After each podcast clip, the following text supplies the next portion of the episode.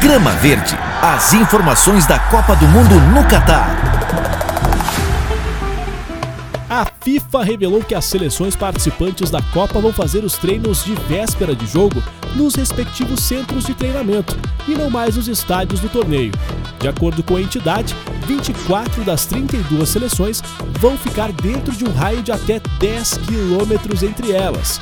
O processo de escolha dos CTs começou em outubro de 2019 e mais de 162 visitas de inspeção foram organizadas. As seleções vão usar as mesmas instalações ao longo de toda a competição. As delegações devem se apresentar nas respectivas concentrações pelo menos cinco dias antes do primeiro jogo. Lembrando que a Copa do Mundo começa dia 21 de novembro, é uma segunda-feira, com o jogo de abertura entre Senegal e Holanda. A seleção brasileira estreia no dia 24 de novembro, uma quinta, contra a Sérvia, às 4 horas da tarde, no horário de Brasília.